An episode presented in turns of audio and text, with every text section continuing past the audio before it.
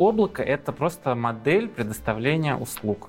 Это, как мы знаем, конденсация водяного пара. А знаешь, как, что значит вернуться из публичного облака? А эти ребята, они тебя не отпустят просто так. У нас задублировано все, что задублировано, еще раз задублировано, и доступность там самая высокая. Люстра как сервис.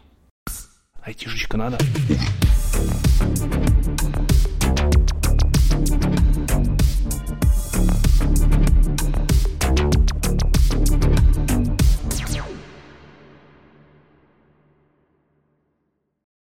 Привет еще раз. Привет. У тебя фамилия классная, на самом деле.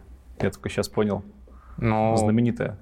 Да, ну на самом деле не родственники. На самом деле очень много Королевых есть и художники, и боксер был известный советский, космонавт. Ну, не Ну, космонавт. рассказывай, коль уж пришел. Костя Королев, компания Hewlett Packard Enterprise. Ой, английский. Рассказывай. Давай про себя сначала, а потом пойдем по вопросам. А, Где да. родился, как попал в компанию? Я москвич, а, я учился в Московском энергетическом институте. Вот, соответственно, направление у меня квантовая оптическая электроника. А, Такое, любил физику. На втором курсе решил, кроме английского, поучить еще немецкий. И после бакалавра была возможность поехать по программе обмена. Соответственно, поехал учиться в Германию, город Ильменау. Там по программе двойного диплома а, учился еще схемотехнике. Вот, потом вернулся в Москву, а, на старших курсах а, искал работу, вот, найти что-то высокотехнологичного по специальности не получилось, э, стал интересоваться IT, закончил ЦИСКО, курс CNA, соответственно, обратился к вендорам а, самым крупным, обратился к интеграторам и, соответственно, устроился в HP. Нафига ты вернулся в Россию? Э, Ну, в принципе, э, были формальные требования, что нужно закончить э, диплом московский, чтобы получить немецкий.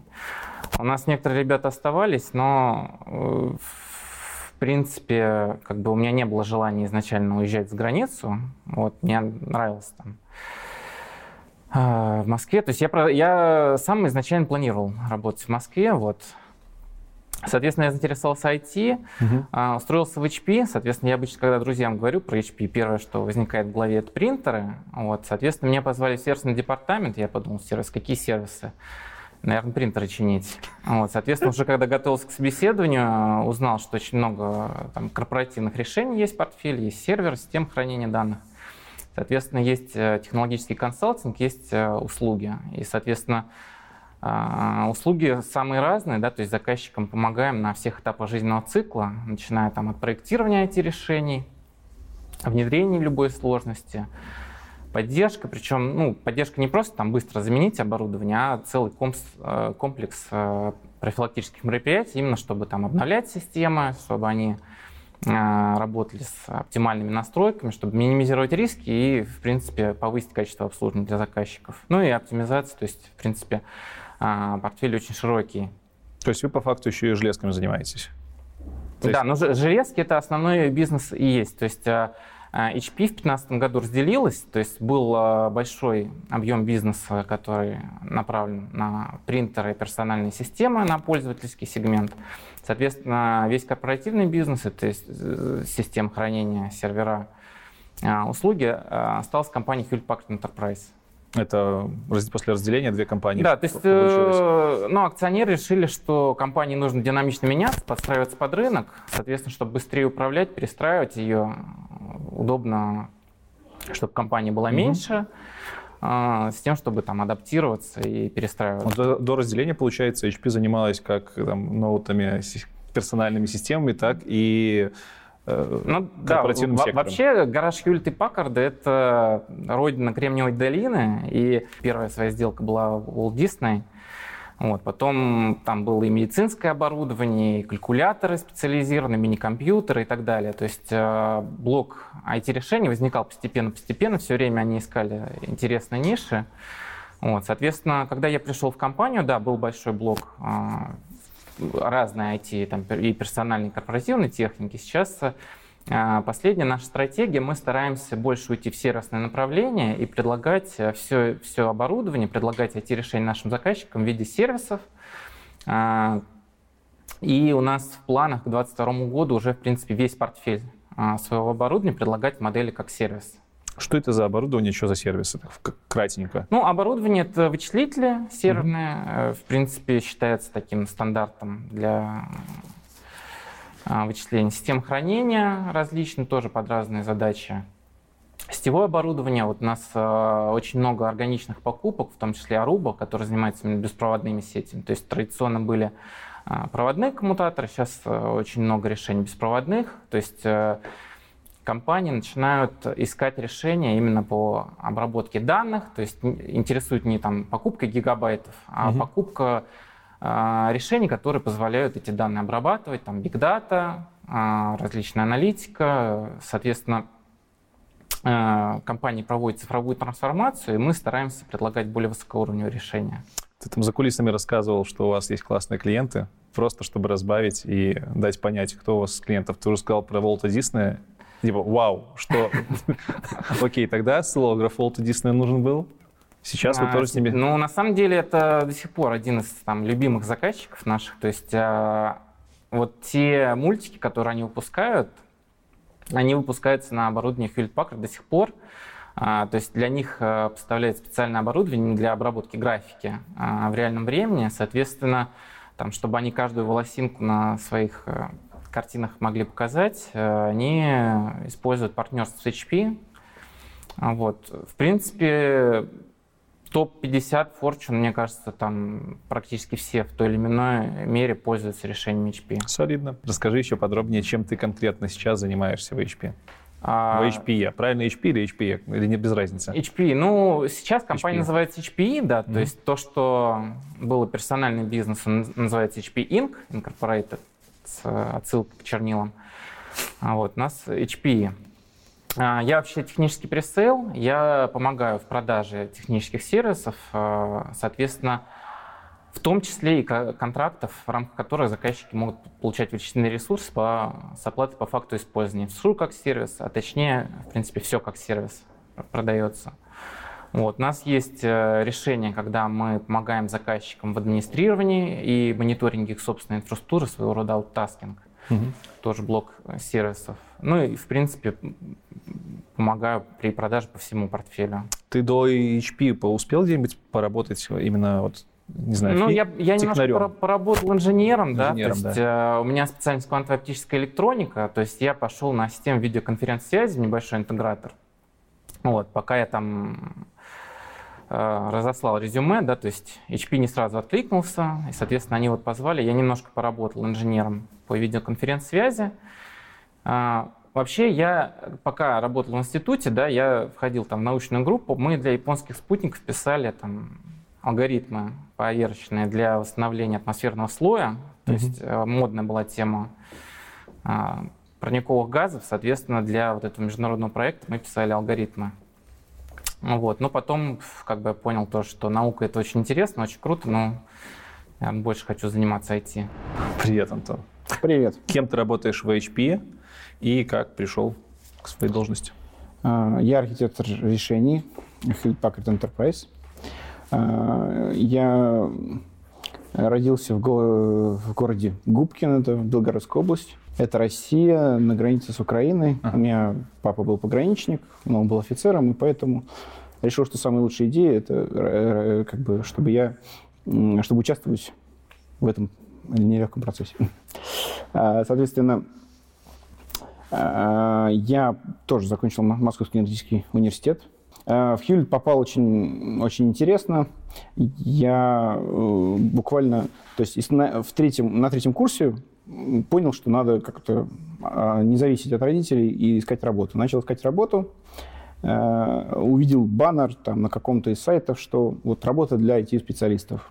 Кликнул по баннеру, э, надо было заполнить очень много там, на английском языке там, э, форму там, 12 листов. Вот.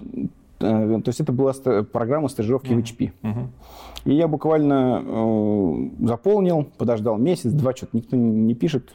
Уже устроился в другую работу, там, в IT-интегратора.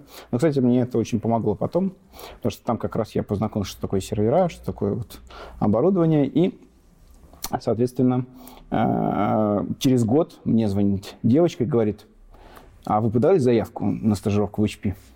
Через, я так напрягся. Через год, да? Да, так, так, ну, наверное, подавал.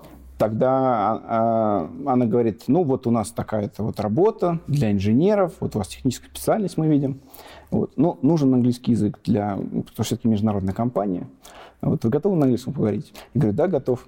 А, а, она, соответственно, э, спрашивает, ну, как обычно, стандарт вопрос, потом говорит такая, а, э, какие ваши планы на будущее? Угу. А надо понимать, то есть картина, третий курс, то есть мне главное закончить университет, а потом хоть все гори огнем. Соответственно, и я такой начал плавать, такой, ну, не знаю, вот закончить университет. Так... Она говорит, ну, ладно, вы стажер, вам английский знать не обязательно. Э, соответственно, ну и потом тоже... А у тебя с английским все фигово было? Нет, с английским было, у меня как раз, у меня родители столько денег вложили в английский, но я просто не мог Интересно. на русском понять, это объяснить, что же я хочу. Вот. Но, тем не менее, то есть вот как раз работа в интеграторе мне помогла, когда я уже на локальных менеджеров вышли, они сказали, да, молодец, мы все, все хорошо. Как раз... И здесь вот э, у меня была история как раз в том, что я как бы пошел, пошел работать инженером, э, как раз работать на реактиве с железками, то есть пошел от, от стажерской программы, дальше чуть под, выше-выше и э, в, в, перешел там в технические консультанты, и вот э, очень много работал как раз с виртуализацией и облаками. Но про это мы сегодня поговорим еще. Ты сказал на реактиве? Что это такое? Реактив – это когда пожары надо тушить у заказчиков, у них там что все вышло из строя, uh-huh. железка не работает, я не знаю почему, давайте нам, Хьюлит, чините ваши железки. Короче, такой выездной специалист. Выездной получается. специалист, да. То есть сначала э, это, это называется реактив, потом проактив – это когда мы говорим заказчику, надо сделать хорошо, угу. что-нибудь. То есть давайте, пока у вас пожар не начался, давайте его потушим заранее. Это проактив называется. Сколько лет ты там уже работаешь? Работаю уже э, 11 лет. Вот. И вот сейчас я архитектор решений. Архитектор решений облачных, так понимаю? Ну, у меня называется направление Software Defined Infrastructure. Угу. То есть это все, что связано аппаратные плюс программные решения. Угу. Соответственно, а, то есть что это значит? У нас есть центр высоких технологий, и вот если заказчику интересно какое-то наше решение, это может быть облачное решение, это может быть решение наших партнеров, это может быть виртуализация, все что угодно. И ему хочется все это потестировать. То есть мы отправляем ему э, много оборудования. В одной коробке идет оборудование, вот в соседней коробке иду я. И, соответственно, мы пытаемся реализовать его вот эти вот видения, как он эти, э, этот solution будет использовать. Пока мы к облакам не перешли, можешь рассказать буквально там в паре слов, какие нужны знания для того, чтобы вот архитектором быть? Потому что звучит прям вау. А, ну, на самом деле, стек большой, особенно в IT, он очень широкий, то есть надо знать аппаратную платформу достаточно хорошо, то есть надо на уровне знать э, как взаимодействует, что такое система хранения данных, там сервера, сеть, сетевой стек хотя бы в базе. А, то есть дальше продвигаясь по, по модели оси виртуализация. Мы без нее никуда. Но я надеюсь, про это мы сегодня, сегодня тоже поговорим. А, и вот если мы все-таки идем вот в направлении, э, что называется Software Defined Infrastructure, да, программы определяемой инфраструктуры, то здесь как раз вот эта оркестрация, облачные решения, то есть это не обязательно знать прям, прям вот сходу, но надо хотя бы на пальцах это уметь объяснять. Коль уж мы собрались сегодня говорить про облака, давай ты расскажешь вообще, что такое облако в классическом понимании. Потому что пока выглядит как будто бы распиаренный термин типа искусственного интеллекта. Что под этим кроется? Что это такое? А, ну, вообще облака — это, как мы знаем, конденсация водяного пара. Да? И это одно из определений облака. Короче, это вода. Да. да. Но на самом деле за все э, вот общение, опыт общения с заказчиками и с партнерами нашими по цеху я очень много определений облака видел. Но прежде всего для себя вот я вижу, что это услуга. Облако mm-hmm. – это услуга. То есть есть потребитель услуги, есть э, это компании, может быть, компании, конечные заказчики, э, может, это есть поставщики облака, которые Э, как внутри, может быть, компании, так и те провайдеры, которые все знают, у всех на слуху. А, ну, представим вот э, э, хороший пример, я, который обычно заказчикам, которые с облаком вообще не, э, не знакомы, люстра как сервис. Вот тебе надо повесить люстру в коридоре там или в своей комнате. Угу. Соответственно, чтобы повесить люстру самому, тебе надо закупить провода правильного сечения, автомат, проштробить стены, по, по, сделать дырку в потолке, просверлить, э, провести выключатель, повесить, наконец, люстру, включить свет, и вот он эффект, да, вот мы добились этого сами. Но не всегда это мы можем сами, у нас может не хватать быть каких-то навыков, времени, ну, денег. А, особенно если делать самому, можем 10 раз все переделать, всю квартиру уже сверлить. А, а, э, а вот когда мы хотим люстру как сервис, то есть мы, значит, заказываем человека, у которого есть опыт уже, десятки тысяч люстр повешенных, и он знает, как все это сделать. И то есть э, тогда у нас это уже превращается как раз ты подходишь к этому человеку, говоришь, так, вот здесь у нас выключатель, вот здесь у нас должна висеть люстра. И весь процесс остальной тебя уже не интересует, как он это будет делать. Тебе нужен результат. Ты должен прийти завтра, послезавтра, и люстра должна висеть. То есть вы предоставляете по факту обла- облачное решение, это предоставление инфраструктуры получается, как и сервиса? Это э, разных, э, есть несколько типов э, представления uh-huh. облачных сервисов.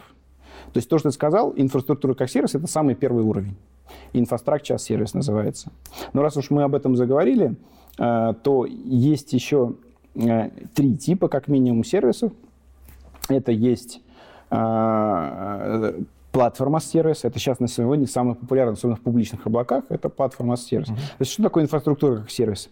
Это когда ты, как потребитель, просишь, мне нужна, как правило, просто операционная система. Неважно, она может быть в виртуальной машине, она может быть в железке, э, то есть поверх обычного То есть уровень реализации там тебя не волнует особо, тебе просто нужно... Да, то есть неважно, какой вендор там mm-hmm. будет внизу, сколько там, э, какой свич к нему подключен, okay. да, где хранилка находится, тебе не важно. Тебе нужна операционная система с, с таким-то набором э, параметров. Столько-то ЦПУ, столько-то памяти, столько-то хранения. Э, следующий стек — это Platform as Service, когда то есть в инфраструктуре как сервис тебе предоставляется только операционная система, но, но тебе надо настроить ПО, тебе, mm-hmm. возможно, понадобятся другие операционные системы, где будет лежать базы данных и что-то еще. Это самый низкий уровень. А, и, кстати, в частных облаках это самый популярный сервис, когда мы говорим про частный тип облака. А, соответственно, Service — это а, когда представляется платформа, Угу. То есть когда мы берем уже, скорее всего, обычно несколько виртуальных машин и представляем уже solution в виде какого-то конкретного решения. То есть ты не говоришь, что мне нужна операционная система, а мне нужна, например, база данных.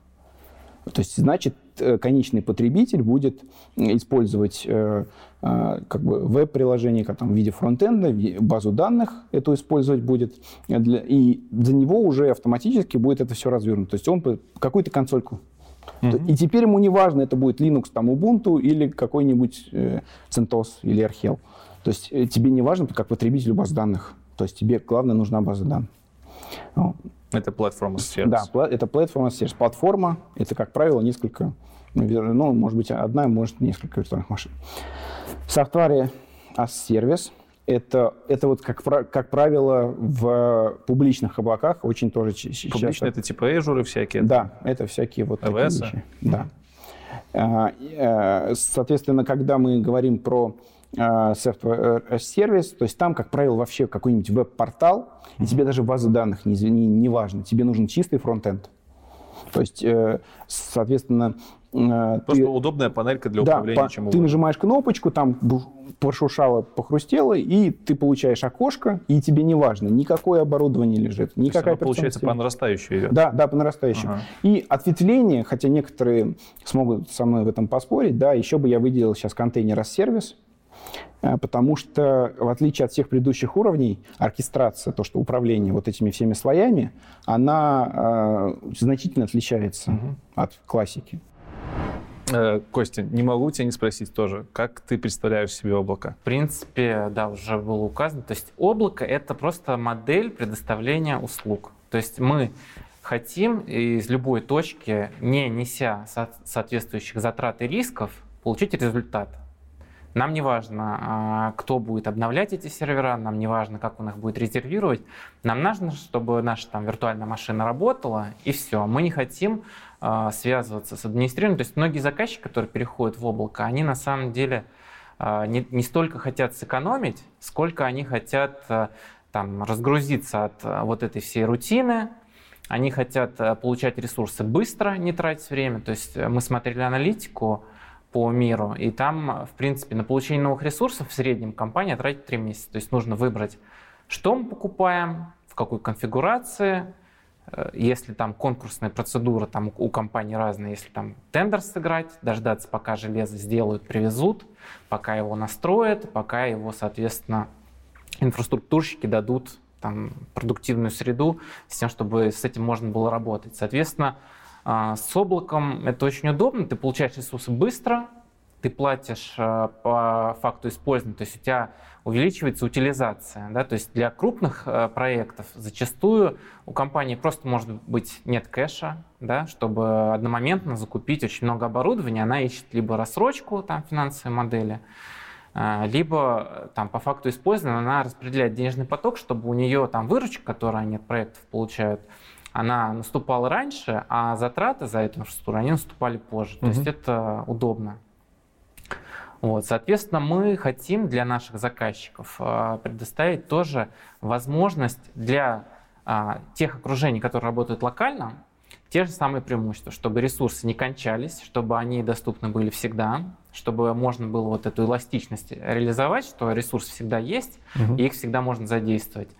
А, чтобы оплата происходила по факту использования, да, то есть, в принципе, тоже некоторые заказчики изначально, когда вот это предложение появлялось а, в Европе, особенно в Голландии, там многие клиенты приходили к партнерам, к интеграторам, говорили, дайте нам структуру с оплатой по факту использования, мы хотим как бы денежные потоки оптимизировать. Они приходили к вендорам, кто, кто мог бы им там back-to-back соглашение аналогичное предложить. Мы начали, соответственно, разработку тоже достаточно давно, порядка 10 лет назад предложение появилось именно для сервис-провайдеров. То есть мы предоставляем им инфраструктуру как сервис, они предоставляют своим клиентам услуги как сервис.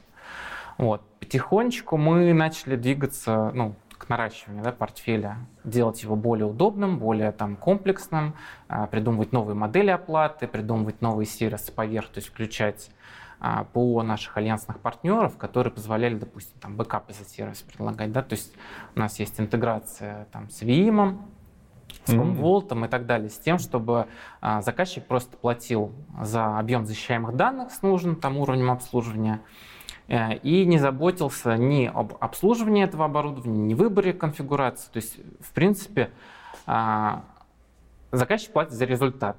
То есть мы предоставляем результат, и заказчик платит только то, что он использовал. Соответственно, а, при этом все плюсы локального расположения оборудования, они остаются. Да? То есть у нас есть контроль, мы можем либо у себя в ЦОДе это держать, uh-huh. либо можем у colocation да, партнера поставить. При этом вот э, контроль с точки зрения защиты данных, с точки зрения соответствия требованиям, все как бы остается. То есть такой э, лучший из обоих миров. Почему это облака называется? Это же все про инфраструктуру, про железки. Почему-то не назвали, не знаю, блин, ну, облако, ну серьезно. Но, но на самом деле мое вот определение, да, про, про, про конденсацию а, пара, mm-hmm. это действительно аж пошло оттуда. То есть облако это где-то там. То есть облако где-то там наверху, и это не здесь. И изначально, когда мы говорили о публичных облаках, когда это все, эта история развилась как раз благодаря вот этим сервис-провайдерам крупным, которых ты назвал, которые э, именно вот эту идеологию начали строить. И, то есть облако, как правило, не связано с контролем в, внутри организации. Изначально так было. Угу. И, соответственно, облако, то есть облако просто понятие, оно потому что это не здесь, это, это где-то там. Это опять вот то, что мы уже с тобой проговорили, да, то есть это инфраструктура, платформа. Мы опять, мы вот самый низкий уровень, что где это географически расположено, где это, э, на чем это э, все. Тебе не важно. Откуда вообще тогда появилось это вот желание иметь это где-то там? Зачем? Почему это удобно? Ну вот с люстрой понятно, да, там угу. деньги мы экономим, мы экономим какие-то там материалы, расходные ресурсы. А, как, как это вообще развивалось? Ну то есть раньше, блин, пришел в компанию, поставил себе сервак, комп обычный, башенку, и все это там крутится и нормально. У облака есть пре- э, несколько преимуществ. Э, Есть финансовые, в первую очередь, которые, если мы в первую очередь говорим про отношения B2B, да, когда между юридическими лицами, то есть там меняется совершенно структура э, закупок, оплат. То есть мы просто переходим на режим подписки. Да, как вот сейчас мы с тобой, я уверен, у тебя тоже есть подписок, которые надо там еще в, в свой счет заглядываешь, их все больше и больше. То есть, да, А, и, то есть переходишь на модель подписки и потребляешь только те ресурсы, которые тебе важны. У тебя как раз аппаратный слой перестает интересовать. Бизнес вообще не интересует, на чем там крутится это все. То есть их интересует приложение, которое надо запускать, и которое надо как можно быстрее запускать, да, и чтобы оно легко масштабировалось. Вот как раз ма- масштабирование – это одно из самых э, явных преимуществ крупного облачного провайдера, потому что какой бы компании ты не был, э, э, если твой бизнес не- не- напрямую не связан с арендой облаков, то у тебя ресурсы ограничены. У облачного провайдера ресурсов всегда будет больше.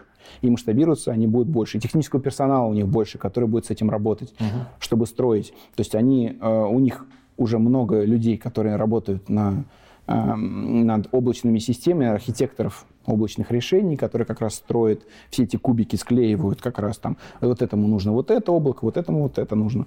И, соответственно, вот э, по- под разные потребности. И э, это одно из э, э, важнейших вот как раз отличий облака э, от, э, в первую очередь публичного от э, обычной традиционной инфраструктуры. Это возможность использовать множество ресурсов. То есть, ну, на самом деле, сколько заплатил, столько и используешь. То есть все, что сверху, то есть ты можешь купить вот сервер, а тебе нужно использовать там только два ядра в нем. И это получается, ты зря сервер купил. Да, ну, то есть как бы если ты в ближайшие пять лет его расширяться не будешь, то это инвестиция, со- соответственно, спорная. А в облаке у тебя получается, что ты только платишь за эти два ядра, а все остальное у тебя как бы покупать не надо. Это первое, почему в облако пошли. То есть, получается, облако, хорошо, облако предоставляет нам необходимое количество вычислительных, вообще ресурсов, не вычислительных ресурсов. Это, соответственно, дешевле. Это дешевле. Так, сразу возникает вопрос, э, а не бывает ли у компании необходимости это все держать у себя, потому что там безопасность данных? Почему мы должны идти к HP? У нас же, например, банк, к примеру. Ну, банки наверняка, у них там какие-то свои машины стоят. Это тоже часть э, облачных сервисов? То есть вы предоставляете какие-то приватные решения, но это уже получается не облако. А вот здесь уже э, вопрос как раз о типах облаков. Так, давай. Самая важная часть э, э, приватного облака – это контроль. Контроль первое. То есть, э, чем, ну, то есть условно наша компания – это там домик. И чем ближе к нашему домику находится, даже не географически, а именно с, уровня, с точки зрения контроля и безопасности внутренних процессов компании, чем ближе эта облачная среда э, к, к нашему домику, тем э, больше контроля мы можем осуществить. Как эту дистанцию можно сокращать? А, Это мы можем поднимать где-то в наших партнерских содах, То есть где-то прям физически рядом. не обязательно рядом. Это может быть на другом конце света, но это полностью с точки зрения безопасности, с точки зрения сетевых настроек, с точки зрения э, политики компании, это полностью контролируемая среда.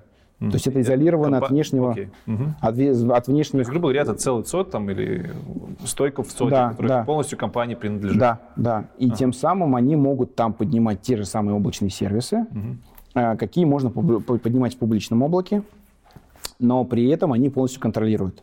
И вторая часть этого немаловажная э, это возможность кастомизации. Э, То есть, когда ты заказываешь там, вот там есть шаблон. И он, их, да, их много, их там сейчас десятки тысяч, но они все равно, э, вот это шаблон. Если он тебе подходит, то ты его приобретаешь, этот сервис. Если он не подходит, ну извини, не приобретаешь. Под тебя лично никто кастомизировать, как правило, не будет. Если ты там не принес мешок денег за спиной и говоришь, ребят, вот под- хочу под меня сервис, но это, это другой разговор.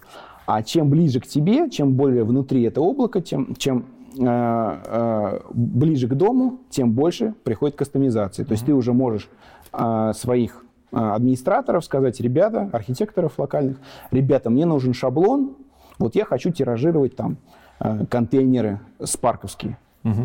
И мне нужно 10 тысяч контейнеров тиражировать в виде сервиса для моих программистов.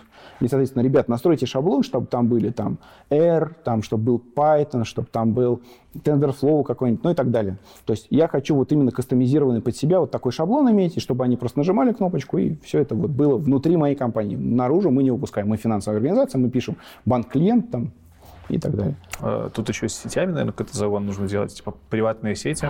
Ну, это все, то есть вот этот внутренний контур, что называется, uh-huh. это либо, ну, VPN, в крайнем случае, Понятно. если у нас какой-то арендный сот, либо внутри компании это локальная сеть. Это приватное облако? Э, о, да, это приватное облако. А, то есть, а, опять же, вот приватное, публичное, угу. но хочется что-то посерединке. Тут еще не совсем понятно все-таки, что такое публичное. Публичное — это то, куда каждый может зайти и заказать себе сервис? Да. Это и все. Это То есть это публичное облако, это значит любой, э, любой пользователь может зайти, ты и я, на, на, на, те, на те порталы публичные, mm-hmm. которые в серых, в серых провайдерах, типа Amazon, Amazon Azure, mm-hmm и заказать себе сервис. Правильно ли я понимаю, что вы не предоставляете публичное облако, как HP? Лично, как HP, да, не представляем. Там уже есть игроки, которые все сделали для Соответственно, нас. вот, но вам же хочется, наверное? Нам Наверняка хоть, вы можете что-то похожее делать. Мы можем к ним э, подключаться. Это, это уже получается не публичное облако? Да, это, это не публичное. Чем хорошо? Э, э, такой, такой подход, когда мы часть сервисов Э, а, оставляем внутри, угу. а часть э, выводим наружу. Это называется гибридное облако. То есть, когда мы, например, важный чувствительные для, для нас данные, да, там это данные базы наших клиентов, это какие-нибудь э, данные, там, э, опять же, с каких-то баз, которые нельзя никак наружу попадать, все, иначе бизнес закроется. Э, то есть эти данные мы держим внутри, но мы все так же хотим предоставлять вот это удобство, да, чтобы кликнул и, и получаешь сервис, неважно, это будет виртуальная машина, это будет какой-то аппаратный сервер, это будет PaaS, Mm-hmm. Это будет SaaS, это не важно, мы хотим также работать внутри, но часть сервисов мы можем, например, нам у нас не хватает каких-то мощностей. Или, э, или у нас, например, хочется иметь вот бэкап. Бэкап для некоторых данных, которые можно на, теоретически наружу выпустить, хочется иметь вне предела нашего ЦОД. Эм, и э, мы можем делать гибридные облака, которые наполовину смотрят внутри, основная инфраструктура внутри находится, но снаружи есть чуть-чуть какие-то маленькие сервисы, которые не так чувствительны к данным, Э, но мы можем заказывать. То есть мы, например, основные вещи держим там, а какие-нибудь дополнительные, то есть за которые не надо много ресурсов тратить, например, много ресурсов внутри держать выгоднее. Как раз здесь обратный эффект. Когда мы тогда, помнишь, про два ядра говорили из целого сервера, а тут наоборот, ты попробуй вот в, в, в любом там крупном провайдере, закажи вот там, я не знаю, тонну железа, там это будет стоить нам в десятки раз дороже, чем вот иметь у себя эти физические uh-huh. серваки. Поэтому вот основные сервисы мы держим внутри, а какие-то, которых нам не достает, или нам не хочется просто за этих ребят платить, они еще бизнес нам не приносят, мы можем туда обратиться uh-huh. и там заказать какие-то готовые сервисы для них, там небольшие или или просто иметь вот backup as a service это достаточно популярная штука, когда мы некоторые данные имеем э, бэкап наружу. Угу. Тоже такая есть возможность. Это, получается, есть суть гибридных облаков? То есть, когда, когда ты можешь какие-то свои внутренние сервисы подмешивать с, э, с использованием внешних сервисов? Да. В чем, в чем прелесть? Потому что может для кого-то прозвучать, будто бы это, знаешь, такое нам, нам лень делать свое решение или нам это дорого, и мы вот хотим сделать что-то подешевле, используя а, другие провайдеры? Ну, в облаках есть такой термин эластичность. Ага. Это вот как раз про это. То есть, ну, мы все знаем, что э, лень – двигатель прогресса. В большинстве случаев, то есть история показывает, что это именно так. И действительно, то есть э, кейсы, описанные тобой, они имеют право на жизнь, что действительно у меня нет ресурсов, у меня нет IT-ресурсов сейчас держать частное облако. Потому что, как, опять же, надо закупку закупать целыми шкафами оборудования, там, или надо... За, э, наоборот, у меня очень маленькие сервисы, как раз как, как первый кейс описан. У меня много маленьких сервисов, которые, в принципе-то, в один сервер uh-huh. влезет, но мне их надо же отказоустойчивость обеспечивать там. Э, мне надо делать бэкап. Uh-huh. То есть я э, этими, соответственно, эти сервера, если будут закупать, то у меня уже за бюджет я уйду. А так в облаке я этих сервисов заказал чуть-чуть, и плачу только за эти сервисы, они уже с отказоустойчивостью, то есть там глобальные провайдеры, опять же, про вопрос масштабируемости, что мы с тобой публичные облака э, обсуждали, там как раз кейс э, и, как я называл, основное преимущество – это масштабируемость и технические ресурсы, которые намного превосходят там, любую компанию, которая не профиль. Угу. облачный сервис. Соответственно, э, именно для таких заказчиков, которые нет возможности покупать много оборудования сейчас локально, угу. а, а, публичное облако, вот такой гибридный вариант, он очень, а, очень интересный и полезный. При этом есть еще для больших, если мы говорим заказчиков, недавно была история, когда был хайп публичных облаков, и все ринулись туда. Ну, потому что действительно, зачем все локально покупать, когда можно платить там, и все за тебя настроят, и можно там штат поддержки сократить там внутри компании. То есть можно все перекинуть на, э, на глобального провайдера. При этом возне... остались вопросы безопасности, то есть там контур мы уже не контролируем. И, соответственно, нам придется уже как-то с этим бороться. И начали, люди начали возвращаться. А знаешь, как, что значит вернуться из публичного облака? А эти ребята, они тебя не отпустят просто так. Как правило, это достаточно дорого. Это намного дороже, чем туда войти. Почему? Тебе нужно типа все сдублировать у себя. Тебе надо все перекачать обратно, все данные, да. которые ты там в облаке все воспроизвел. Это сложно? Это, это отдельный сервис. Это отдельный сервис, как правило, стоит очень дорого. Ну да. Ну, то есть, когда тебя на иглу подсадили, то, Понятно, то да. обратно очень уже не хочется тебя отпускать. Угу. Поэтому вывод данных из облака – это очень э, это проблема, действительно проблема. И вот как, э, скажем так, что-то посередине, вот как раз это а, э, возникло это гибридное облако, когда ты не можешь, там столько много данных, которые ты, ты должен перенести, но ты будешь их переносить как-то там постепенно угу. или какими-то вспомогательными средствами. А, э, это вот один из вариантов. И действительно, если мы говорим о крупных компаниях, то действительно они обязаны жить в, таком, э, вот в такой парадигме именно из-за того, что часть данных все-таки как-то надо тут достать, но... И получается у тебя гибридное облако, наоборот. Хорошо.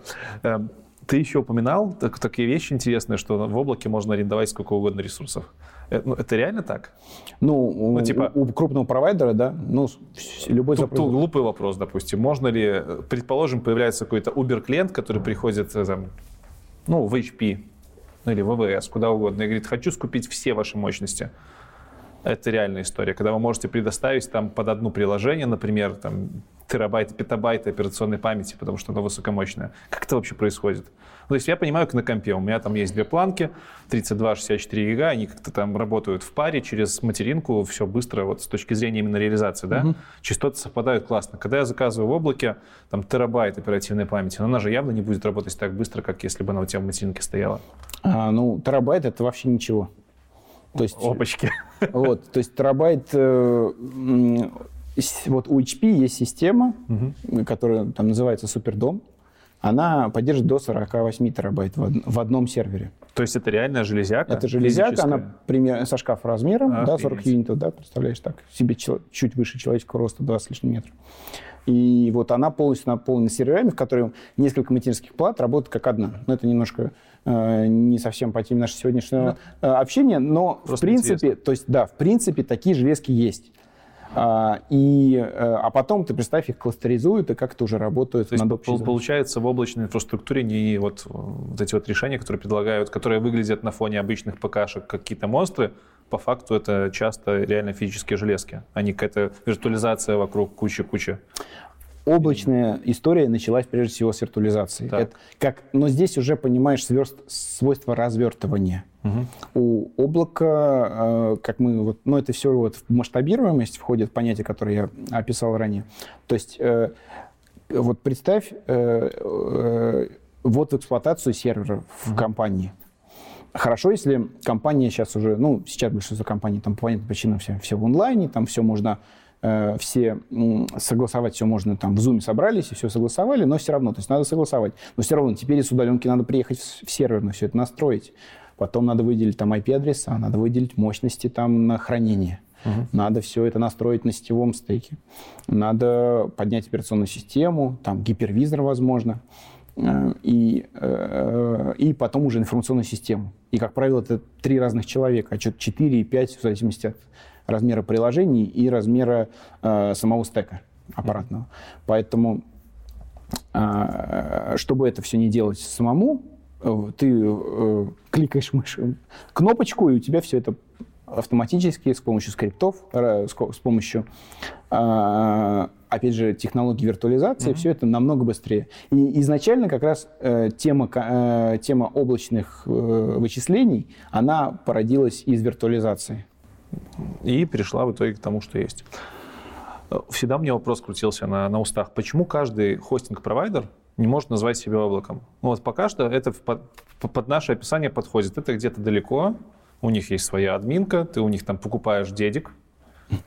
Чё, чё, почему бы это и не облако? Ну, либо VPS, VPS э, покупаешь, это облако или не облако? Вроде удаленно, удаленно. Вроде как ты там не паришься, у тебя... Ну ладно, в VPS паришься. Но на хостинге ты вообще не паришься. Ну, у облака есть э, пять параметров, как mm-hmm. правило, которые описывают, что это облако. Э, первое — это Э, пользуешься, э, платишь только за то, что пользуешься. Угу. То есть в хостинг-провайдере ты, это не всегда возможно. Да, зачастую фикса. Да, то есть зачастую это фикс, и чтобы что-то добавить, тебе надо еще заплатить столько же, а то и больше. А, там. Потом а, второй элемент а, это опять же, то, что я говорил, эластичность. Сегодня тебе нужен один сервис, завтра тебе нужно 10 сервисов. Ну, это плюс-минус тоже о том же самом. А, ну, то есть, если в первой ну, части мы говорим про, про, да, про деньги, то второе про то есть масштабируемость. И ты делаешь это там, как правило, с одного портала, то есть тебе не надо ехать дяде, заключать там mm-hmm. новый договор, то есть, у тебя все в текущем договоре, ты просто хочу больше. Говорит, ну окей, значит, за завтрашнего дня ты платишь больше. Третий элемент – это э, доступность э, по э, запросу, то есть то, что мы ресурсы запрашиваем по... Э, то есть какой-то есть портал численного обслуживания, и самое главное, контроль этих ресурсов mm-hmm. есть. Сколько ты потребляешь, сколько ты... Э, у тебя, если это говорим, опять же, частное облако, то ты внутри компании можешь это перевести как в деньги, uh так и в просто, что, например, мне нужно дальше увеличивать uh либо штат сотрудников, либо количество оборудования, либо еще что-то. Прогнозировать. Да. И доступность откуда угодно. Это важный параметр облака. То есть, когда мы а, что ты имеешь в виду? Хостинг, он тоже доступен откуда угодно? Ну, я же не говорю, что хостинг не попадает под все а, элементы. Окей, это не... окей, То есть хорошо. Это, как правило, вот эти, mm-hmm. когда пять элементов, они сходятся вместе, они, соответственно, ну, то есть мы можем называть это облако. И, в принципе, если смотришь большинство а, ну, именно, нет, хостингов, если мы говорим с тобой именно как э, представление какой-то веб-странички, или в чем? Или в ну, дата-центр? Какой-нибудь. Да, скорее веб-странички. Это будет понятно больше всем. Ну, с большой натяжкой, наверное, чисто теоретически. Ну, то есть там же нет вот там столько надо проволочек, ну, чтобы да, эту да, страничку да. получить. Все-таки это не совсем облако. Звучит несложно на самом деле. Ну, типа, звучит понятно. Вот мне по айтишнику понятно, что mm-hmm. такое облако. Э, сразу же вопрос, почему не у всех дата-центров есть облачные предложения? То есть с точки зрения организовать вот все, все вот эти вот э, пункты в одно единое и предоставлять как услугу, это действительно сложно?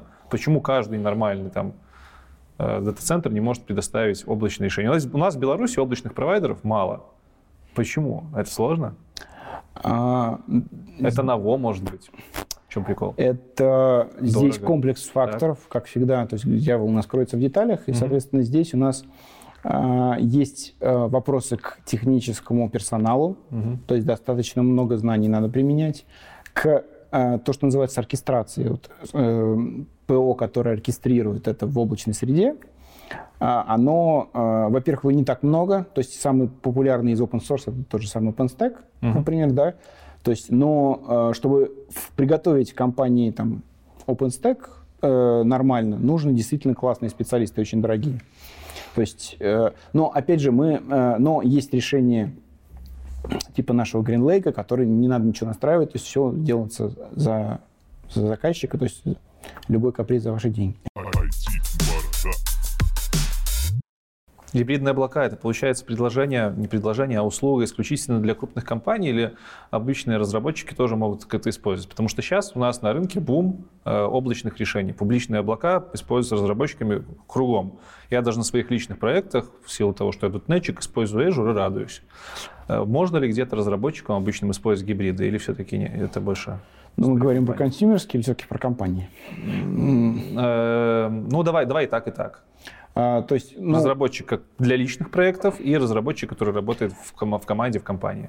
Ну, во-первых, в силу того, что как, э, как конечный потребитель, если мы говорим там P2B, э, да, когда человек взаимодействует там с, облач... с публичным облаком, ему просто проще взаимодействовать именно с точки зрения э, тебе не надо вот эти все юридических проволочек mm-hmm. иметь дополнительных, как, как между компаниями отношения.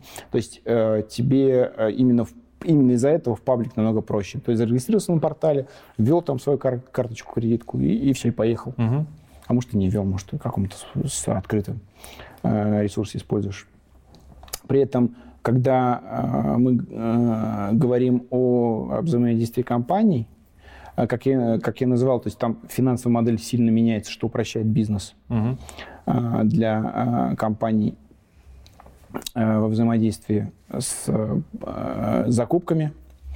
При этом мы, когда говорим именно про гибрид, то есть я бы не сказал, то есть это все-таки история да, о компаниях. Ну, я, я сейчас подумал, это логично. Тебе же как разрабу обычному навряд ли дома понадобится какая-нибудь да. приватная инфраструктура. Да, в том-то, вот правильно, ты совершенно верно под, подошел к вопросу. Именно тебе гибридное облако нужно тогда, когда тебе нужно часть данных никому не показывать. Угу. Это будь то там, не знаю, ты анализируешь там где-то данные по, хранишь там по, я не знаю, заявки на кредиты, да, с персональными данными, где там либо ты хранишь какие-то э, данные про, там, не знаю, машинного обучения, там, да, вот сам, самодвижущиеся машины, тебе тоже надо их собирать внутри, никому не показывать, да, потому что там вот это идет разработка на основе уникальных твоих данных, которые ты не хочешь, чтобы они уходили куда-то наружу.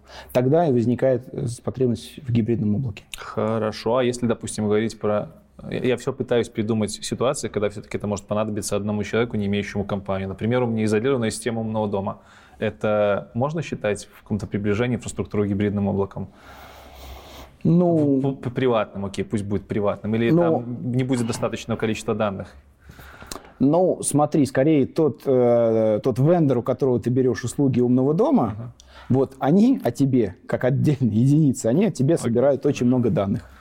То есть тогда это, наверное, будет э, в каком-то мере гибридное облако. То есть они из твоего маленького э, э, вот, из твоей экосистемы mm-hmm. собирают данные, как ты пользуешься. То есть ты пользуешься там голосовым помощником, ты пользуешься там светом, датчиком движения, пытаешься под себя сценарий настроить. О, вот классный сценарий, давайте его автоматизируем. Теперь у нас будет в следующем релизе это будет из коробки идти там. Вот. Вроде как облако, облачное решение должны быть дешевле, чем там, купить сервер в стойке.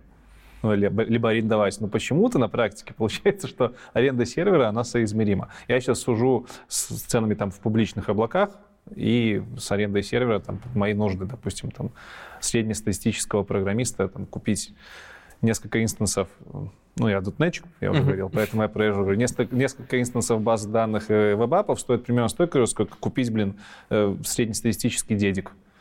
Ну да, ну, Облако, я говорю, это не всегда про экономию, да, mm-hmm. то есть есть э, много use cases, когда это действительно дешевле, да, то есть бывает, что оборудование утилизируется не полностью, то есть а, люди покупают оборудование там на вырост, да, просто из-за того, что у них так построена процедура закупки. Она занимает время, соответственно, покупаем на вырост. Вот для айтишника это удобно. У него всегда есть э, ресурсы на сайте, с точки зрения финансового директора это не очень хорошо. Мы замораживаем капитал. Компании, публичные облака, которые предоставляют, они э, строят соды там на по всему миру, да, они дуплицируют, реплицируют с тем, чтобы там высокие SLA предложить заказчикам. Mm-hmm. Они занимаются администрированием, управлением. В принципе, если мы предоставляем схожий функционал, да, то есть по, по стоимости это не должно отличаться. То есть у нас тоже есть IT Operations центр, и мы для заказчика можем не просто давать там, вот вам сервер, делайте с ним что хотите, а следить за его состоянием, там, обновлять базы данных, делать бэкап по расписанию, все а, задачи по, рутинные, которые отнимают много времени, можем взять на out-tasking. Соответственно, опять же, заказчик будет получать тот же уровень там, виртуальности этих ресурсов. Они полностью обслуживаются сами, управляются сами, мы платим за результат. Вот, по стоимости нет, да, большой разницы, наоборот, ну, я говорю, это зависит больше от приложения. То есть для каких-то задач а, мы платим за то, что используем, это дешевле. Для каких-то задач э, частное облако будет дешевле. То есть мы регулярно тоже делаем сравнения по стоимости там, наших типовых предложений с публичными облаками. И в основном там есть паритет какой-то. То есть но по идее-то, если ты платишь только за то, что ты используешь, это всегда априори должно быть дешевле, чем если ты покупаешь на вырост. Нет? Ну, по логике, вот э, какой-то такой да, но по факту получается не всегда так. Ну, это потому что мы забываем, что там включается еще куча всего, типа обслуживания, там какие-то э, не знаю. Да, ну внутри компании это могут быть разные бюджеты. Отдельный бюджет на, на закупку оборудования, отдельно на поддержку, отдельно на управление, отдельно там на а, администрирование расширения, угу. да, отдельно там на программистов, да, и, соответственно, по этим слоям никто отдельно не сравнивает. Забываем про это все. Да, Окей. и когда вот, допустим, наши предложения, как сервис оценивают, обычно заказчики сравнивают только затраты. Вот у нас есть затраты на покупку, у нас есть затраты на инфраструктуру как сервис. То есть а, функционально достаточно редко там сравнивают какую пользу мы от этого реализуем, сколько у нас там денег экономится на procurement процессе, да, то есть procurement. это как бы выходит за, ну, закупка. Угу. То, есть, то есть, по сути, у нас есть рамка. Мы по этой рамке знаем там на 3, на 4, на 5 лет вперед, сколько нас будет стоить там сервер. Если мы занимаемся управлением мощностями самостоятельно, мы закупаем, Каждый раз мы играем конкурс. Это тоже огромный накладный расход для компаний, которые необходимы для покупки оборудования. Соответственно, они уходят, но как бы вот пользу, там, гибкость, да, опять же, mm-hmm. там, а, цикл ожидания, да, некоторые компании считают, что у нас а, сокращается вот этот трехмесячный интервал, когда мы э, ждем оборудования, вот мы можем оценить. Мы могли бы там на три, на три месяца раньше запустить продукт, а, сколько это нам принесет денег. Но зачастую, я говорю, вот эти плюсы облачный, да, когда вот, опять же, у облачных провайдеров есть калькуляторы, сколько можно реализовать там, а, как будут выглядеть затраты, как будет выглядеть польза для компании. У нас есть аналогичный тоже калькулятор, можно по ним посмотреть, э, опять же, для разных проектов оценить эффективность. При переходе на облако мне как заказчику хотелось бы оценить, насколько это будет выгоднее либо невыгоднее. С точки зрения там, покупки фиксированного оборудования, там все понятно. Вот столько ты купил, айтишники сказали хватит, отлично. С точки зрения облака, как, как рассчитать, как, как, типа, за сколько ты вычислительных мощностей заплатишь? Ты же не знаешь, ты как заказчик вообще не знаешь. Айтишники тебе тоже скажут, блин, что мы, ну, там, программисты, мы пишем этот application, мы не знаем, сколько есть пользователей будет.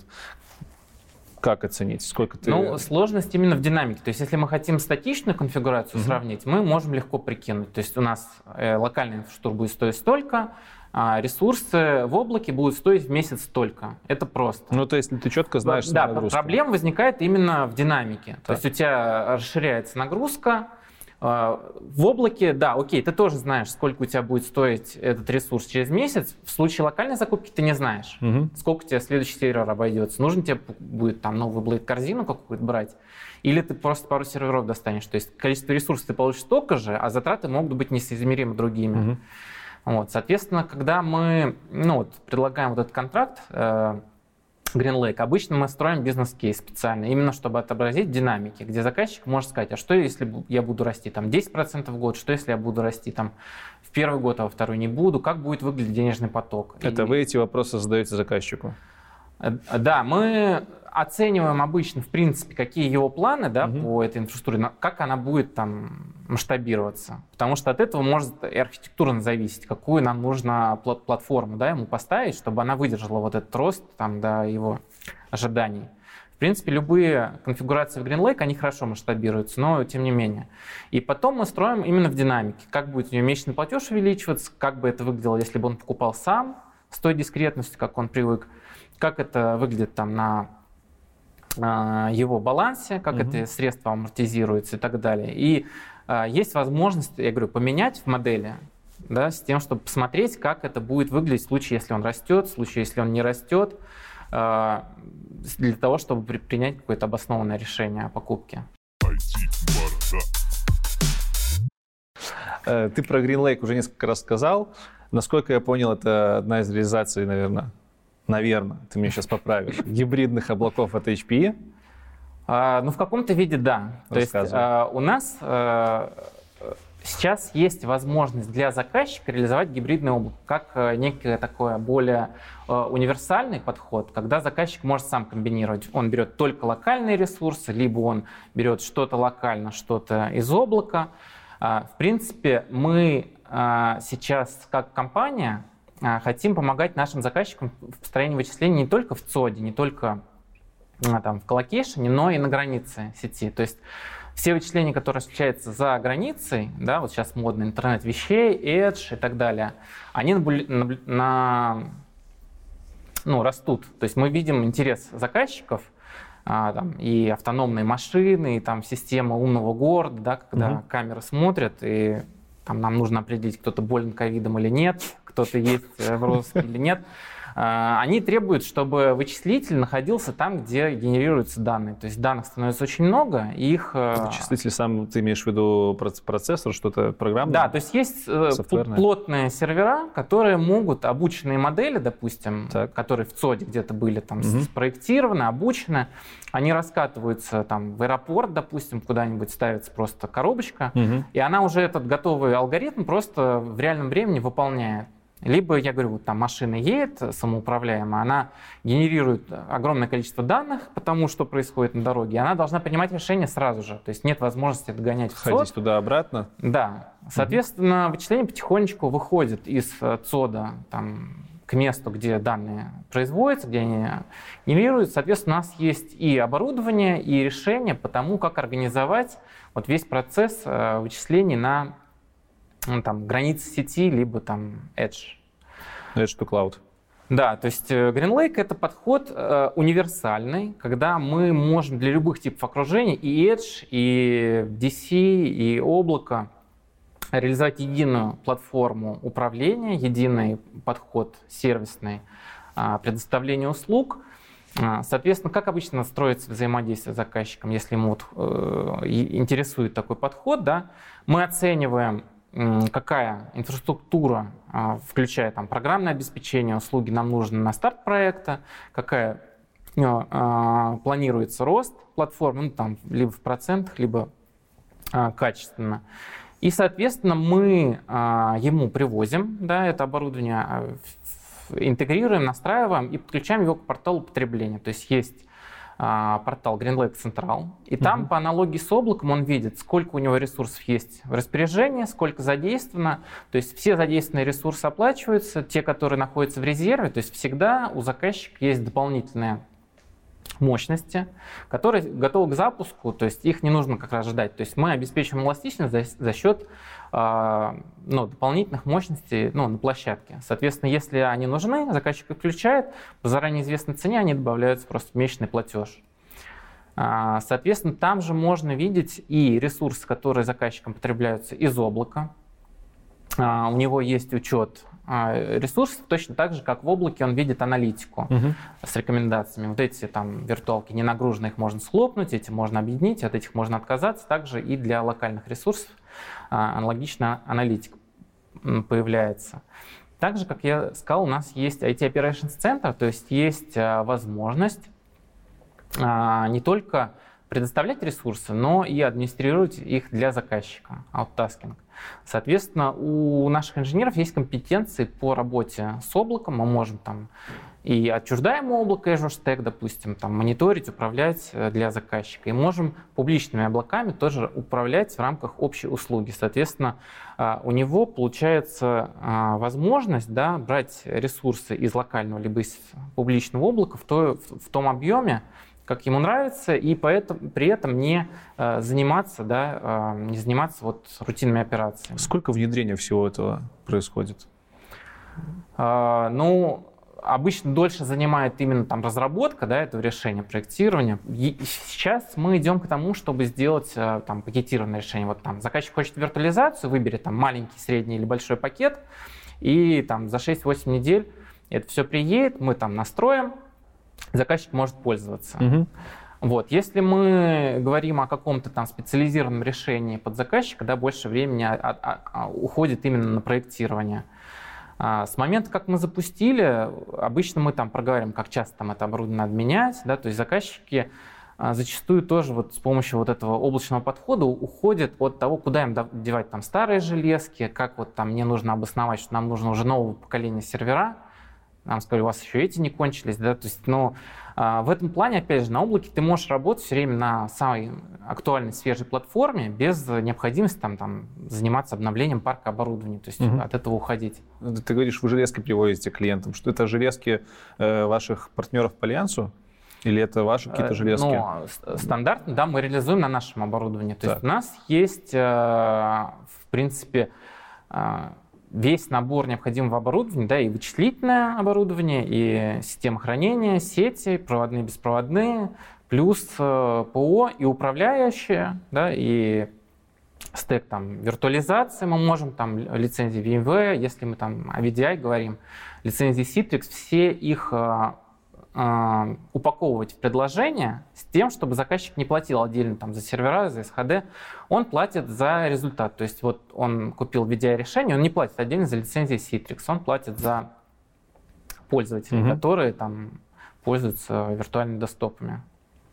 Ты приводил в самом начале use cases, так понимаю, ну, типа, э, сбор данных на машину. Ну, это были use cases H2 Cloud больше, сбор данных на машинках, какие-то там Э, темы с э, умными домами, а вообще где в мире и где в России используются подобного рода решения, как Green Lake? Ну, в принципе, это просто сервисный подход, как э, люди хотят потреблять услуги. Ну, вот есть... звучит так, будто бы везде это можно применить. Да, ну, поэтому контрактов много. Если говорить по миру, то сейчас там больше тысячи, по-моему, уже заказчиков, и нету такой отрасли, где их нет. То есть это и государственные, и коммерческие заказчики. Хорошо, тогда опиши типичного, типичную компанию, которой точно нужно было бы воспользоваться GreenLake. Вот когда компания понимает, что примерно похожее решение нужно уже начинать внедрять.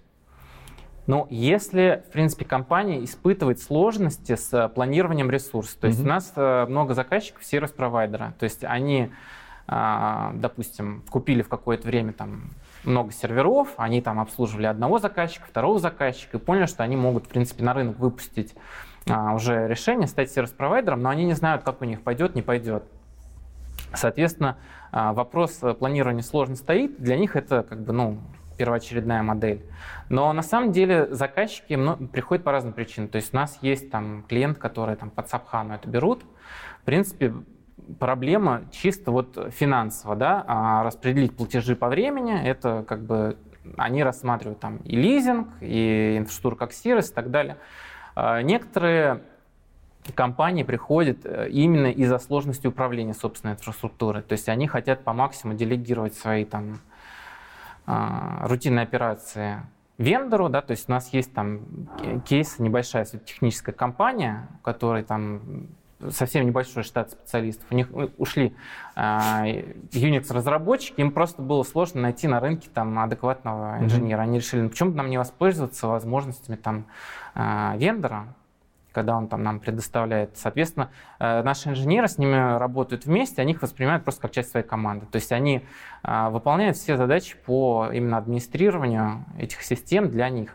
Соответственно, а, в рамках GreenLake в чем тоже удобство, да, вы не просто получаете ресурсы, вы получаете возможность не заниматься их управлением, вы как бы просто их используете и все, и не заботьтесь о... Ты интересную штуку сказал, что специалисты э, HP воспринимаются как специалисты в своей команде. То есть специалисты прям даже могут в э, внутренние какие-то процессы заказчиков входить и прям работать да, во внутренних да, системах, вот... там задачи принимать.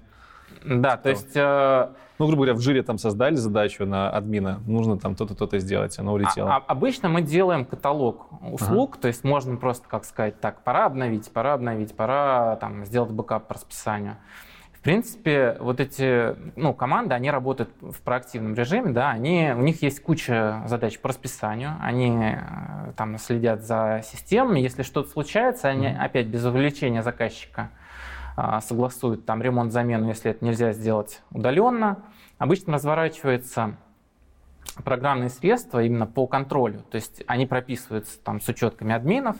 Они могут не только смотреть, что происходит с оборудованием, но и управлять ими. У нас есть э, там в Болгарии, в Индии э, коллеги, и немецкий, немецкий вот коллеги, просто они, у них есть номера, их телефонные, они им звонят, там, Ганс, у нас вот там проблема. Они заходят в свою учетку и все, что нужно, делают, просто как свои айтишники. Про use case, да, то есть... Да, use вот cases. Если сравнивать э, с миром, да, то есть вот э, в России, в СНГ, э, клиенты, отличия есть в чем? То есть у нас государственные заказчики, пока вот они, в принципе, более скептически относятся там и к облакам, и к тому, чтобы покупать, изменять свою там процедуру закупки. Они очень жестко регламентированы, поэтому у нас заказчики коммерческие. Но внутри коммерческого сектора, то есть э, совершенно разные. Это и производственная, и медицина, логистические компании, сервис-провайдеры, то есть э, и размер компании тоже разный. Там некоторые начинают там, с 6-8 серверов, э, получают чисто физические ресурсы без там каких-то высокоуровневых. Опять же, ну, российские заказчики, они любят все делать самостоятельно своими руками, да, они любят просто получать ресурсы, дальше на них уже там упражняться. Соответственно, а, у нас обычно берут инфраструктуру как сервис. Вот. Если говорить про Европу, то там заказчики там, уже подходят, там, берут машины обучения как сервис, там, контейнеры как сервис. А более высокоуровневые, соответственно, они как бы уже там, просто, может быть, там, на более высоком уровне зрелости находятся. А можешь привести какую-нибудь прикладную задачу, с которой к вам может прийти заказчик? Ну, такую, типа, вообще понятную.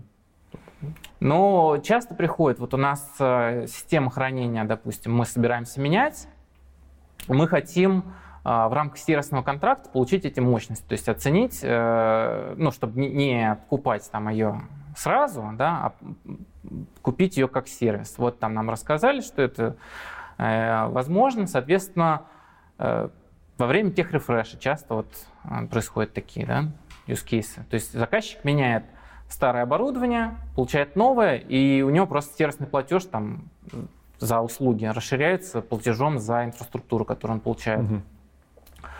Бывает, что, вот я говорю, сервис-провайдер да, приходит, они не знают, пойдет, не пойдет. Какие-то задачи, где э, сложно именно оценить инфраструктуру, и нужно получить вот такую модель, когда заказчик может наращивать эластичность. То есть такие же use cases, какие возникают и для публичного облака. Ты говорил про SLI? Да. А, в решениях от Green Lake, ну и в принципе это в гибридных облаках, SLA оно уменьшается или оно... Ну, то, то есть, казалось бы, вы с, раз, с разными провайдерами работаете, вроде как у вас SLA общий должен уменьшаться. Потому что... И, и, ну, ты понимаешь, почему отказоустойчивость вроде как меньше, потому что больше ну, всяких звеньев. Облачные провайдеры, да, они позиционируют, что у нас задублировано все, что задублировано, еще раз задублировано, и доступность там самая высокая. Вот, mm-hmm. обычно заказчики, там, когда покупают оборудование себе, да, они не могут там по всему земному шару сделать кластер и так далее. То есть э, подразумевается, да, там можно дублирование там, на пару площадок, допустим, взять.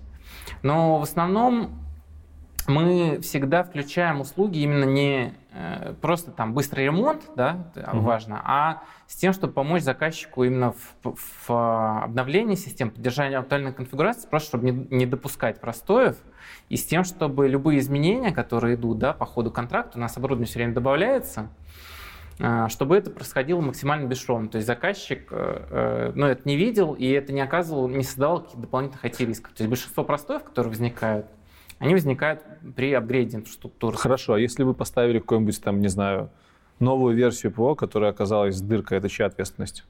Это, а, получается, ваша ответственность? Да, в зависимости от того, что куплено. Если мы просто предоставляем инфраструктуру, да, угу. то есть э, заказчик управляет этим сам. Если а, мы предоставляем, допустим, частное облако как сервис, то вот эти все обновления внутри, которые необходимы для расширения инфраструктуры, для планового там, обслуживания, это находится в нашей зоне ответственности, то есть э, в этом случае составляется подробная RASI-матрица.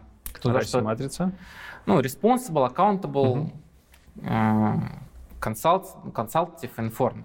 Вот, соответственно, разграничивать зоны ответственности, чем занимается наша итог-команда, а, а, а, операционная поддержка, чем занимается сам заказчик. Э, в этом случае, да, мы несем ответственность за то, чтобы все это работало и там, высокий был SLA. Просто ты вот как раз э, рассказывал, что вы решаете одну из проблем, это обновление оборудования ну, которые, которые страдают заказчики. Ну да, то есть, в принципе, опять же, бывает такая типовая ситуация.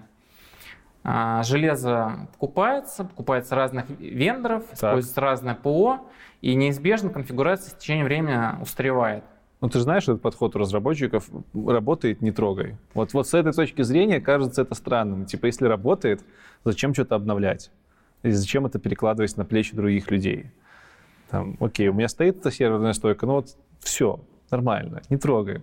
Стоит эта версия кубика, мы не трогаем ее, зачем нам лавелапаться? Ну, это такой опасный подход, потому что, опять же, мы смотрели статистику, что приводит к тем а, отказам IT-систем, которые приводят к реально простой сервисов. То есть э, действительно там лежат приложения, лежат базы данных и так далее. И по статистике 90% проблем можно было устранить э, заблаговременно, просто выполняя там обновления, лучшие практики. То есть проблемы заранее были известны, с ними ничего не сделали. То есть мы знали, у нас э, там устарел бэкап, мы там давно его не тестировали, но мы ничего не сделали, соответственно, проблема возникла. То, то есть, получается, Я... вот это вот э, боязнь обновления, это какая-то, ну, это фигня, так не должно быть. Нужно постоянно все обновлять, чтобы ну, быть в тонусе. Да, не, нет, нет смысла обновлять систему просто потому, что для нее вышло новое обновление. Но ну, зачастую есть известная ситуация, что эти обновления являются критичными. Их надо установить как Согласен. можно быстрее. Если это не сделать, э, риски, они будут нарастать друг mm-hmm. на друга накладываться, и когда у тебя а, Обычно, опять же, одна из проблем, она не ведет к простой сервису. Простой возникает, когда у тебя одна проблема наложилась на вторую, наложилась на третью. Угу. Вот если они втроем все сработали, все, у тебя лег сервис.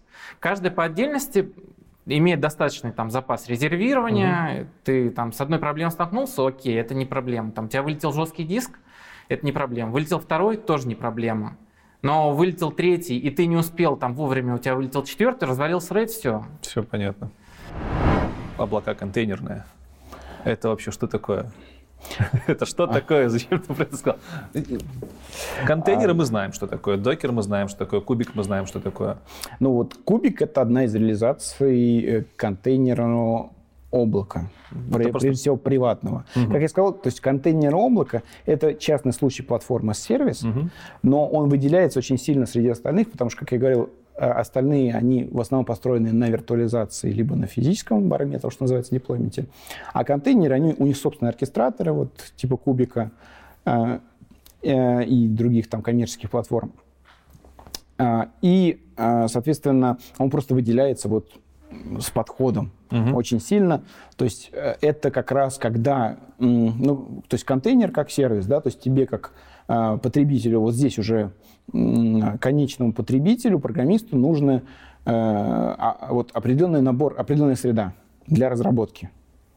И сейчас очень множество этих сред разработки, они, как правило, в контейнерах. И, соответственно, тебе, то есть как это было раньше, то есть тебе надо было ходить, э, э, как правило, ты просил там виртуальную машину, открывал хелпдески или просто подходил там к админу, говоришь, Вася, мне нужно там э, вот виртуальная машина, вот на Linux, вот столько-то ядер, столько-то памяти, столько хранилки. А, а потом там вот перешло это в helpdesk, но это все равно, это, это тебе, как программисту, надо идти унижаться туда, и просить у администраторов ресурсы.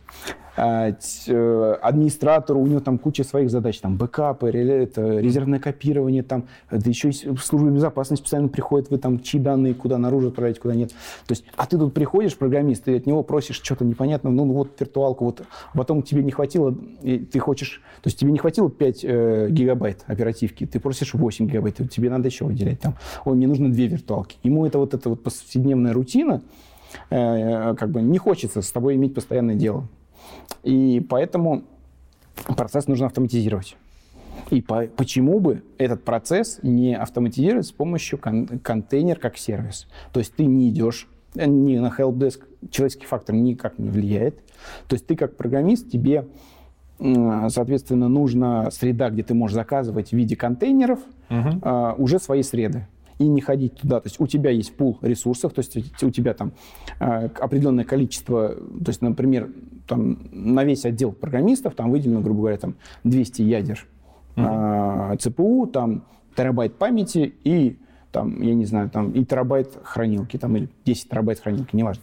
То есть это все в виде ресурсов, и вы просто ходите, и, и а, еще GPU сейчас очень модно, TensorFlow всякие там, а, тоже эта тема с GPU-шками вообще интересно отдельно. Но, то есть ты заказываешь как сервис контейнер и начинаешь работать в среде, ни перед кем не унижаясь, не хотя туда. Ну, ты описал, по ходу, по факту работу кубика, кубернетиса. А... Ты берешь, сколько тебе нужно контейнеров, да? закидываешь в него, он тебе это все оркестрирует, красиво настраивает. Да? Да, но контейнеру, кубику угу. должен еще, во-первых, кто-то кубик настроить. Логично.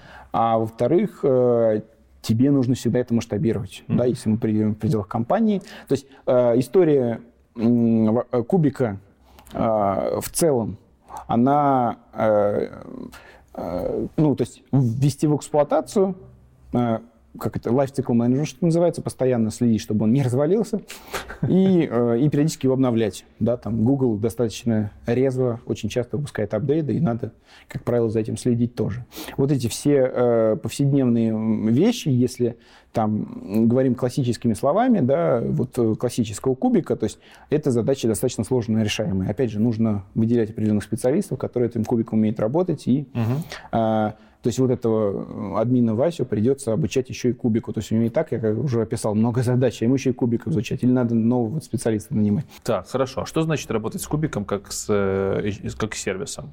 Ну, то... Ну, ну, блин, специалиста. То есть вы предоставляете специалиста, который умеет кубик готовить? Нет, мы позволяем специалистам, которые работают с инфраструктурой. Ага. Ну, то есть сейчас очень, очень модно и популярно это понятие DevOps, да, когда у нас и, а, и э, среда разработки, и, и операционисты, они работают совместно. И а, чтобы э, упростить, то есть как правило, администраторы операционные, которые занимаются инфраструктурой, они, они контейнер, наверное, запускали, но очень нечасто, и большинство из них даже не знаю, как там, как, как к ним подступиться. Mm. И, а с кубиком работать тем более. И при этом надо настроить в компании э, решение, чтобы упростить, опять же, задачу э, представления контейнера как сервис, нужно настроить среду. И, соответственно, именно для этого э, мы э, автоматизируем все процессы настройки кубернетиса через наш коммерческий продукт. То есть они, они, то есть администраторы операционные, как работали со своими серверами, хранилками они, и, сеть, и сетями, они на своем уровне продолжают с ними работать. Угу. При этом э, благодаря вот этому э, продукту процесс разворачивания куби, развертывания кубика происходит полностью а, автоматически, обновление, управление жизненным циклом, то есть он происходит э, Э, просто через, ну, то есть автоматизирован за счет скриптов, которые написаны в компании Hewlett Packard Enterprise.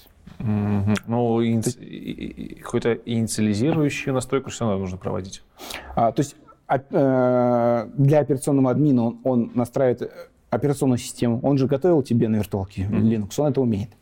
А дальше вся часть Kubernetes, она завернута под оркестратор, а, а, который у нас называется Admiral Container Platform который э, позволяет уже из этих операционных систем, причем неважно, это будет железка, это будет э, виртуальная машина или даже это может быть IaaS-сервис в облаке, а она просто э, автоматизирует процесс развертывания вот этих и масштабирования этих куб, Блин, кубиков. Башка взорвется просто. Потому что чем Сложно? дальше... Не-не-не, не, в смысле, чем дальше в, в 2000-е годы, тем все сложнее. Сначала у нас был просто там э, сайтик дома на компе, потом этот сайтик почему-то надо, ну, не почему-то, понятно, зачем, в докеры начали оборачивать, потом захотели эти докеры кубиками э, размножать и управлять, и теперь еще над кубернетисом появляется еще один слой. Оркестрация, да, совершенно верно. Это оркестрация Охренеть. над кубиками, потому что э, проблема масштабирования... Оркестратор кубик... над оркестратором. Да, да, действительно. Но это я, с, э, если сравнивать вот с умным домом, это проблема умного дома, да, вот одного API, вот универсального подо все, нету. И сначала, как это мы пытались, я просто тоже строю дома умный дом, и мне это очень сильно знакомо. Там, ты берешь там китайских вендоров, потом берешь там э, отечественных вендоров, которые тоже неплохой API уже умеют писать и там управлять цветом и так далее. А потом, бац, у тебя появляется виртуальный помощник, который все вместе умеет управлять. Это оркестратор над оркестраторами.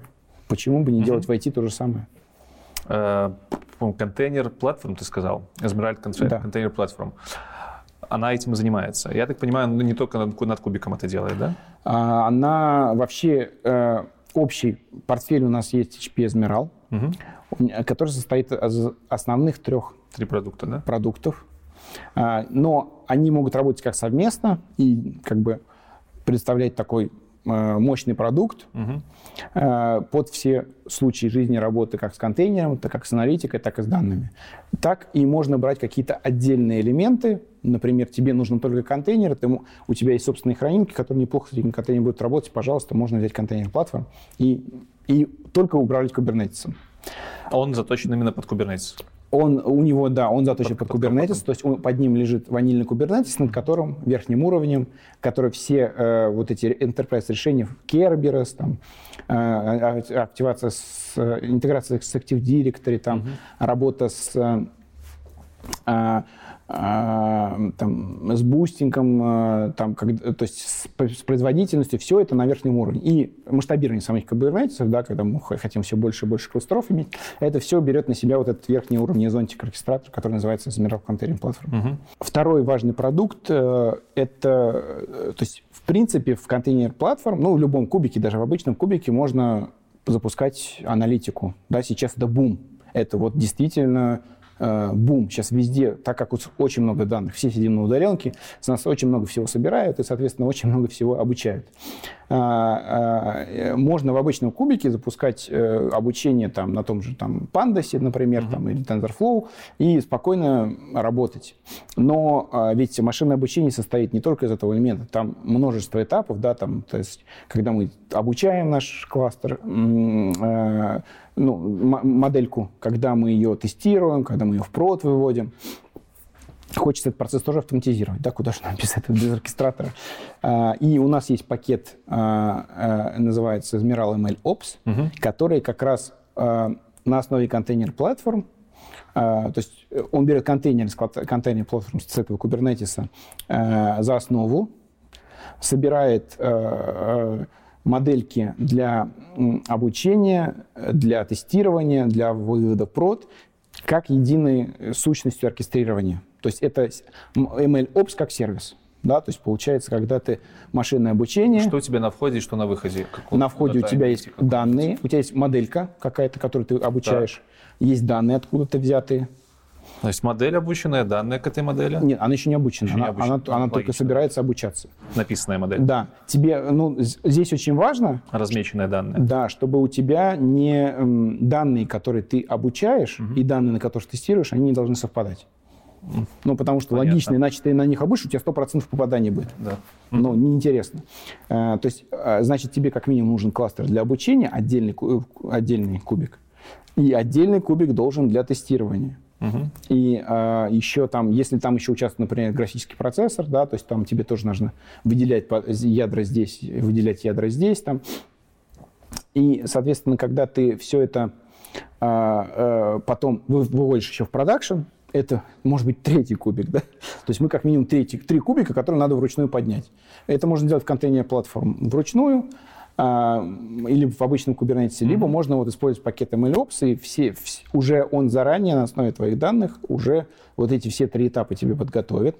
А, при этом еще а, там уже как бы мы собрали marketplace, под которым marketplace, ну то есть это как раз вот страничка, где можно заказывать сервисы, э, в котором уже самые популярные средства машинного обучения в единый пакет собраны. То есть, опять же, тебе не надо заботиться, то есть я хочу версию Spark такой-то, угу. чтобы он работал с TensorFlow на такой-то версии. Там. Или я хочу, чтобы у меня Spark там, был там, с Python или с R там, под мои э, задачи машинного обучения на такой-то среде. Там, или там, может быть, вообще мне нужен Elasticsearch да, для обработки, для работы с данными. В 2010 году существовало три реализации коммерческих Hadoop.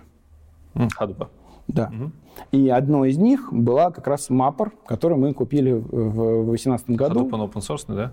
Hadoop он был, да, там Hortonworks был на open source, да, угу. там были еще э, э, другие реализации, в том числе и Mapper. Э, и, э, то есть, изначально работа с данными в этой компании, она как бы вот э, под Big Data была заточена.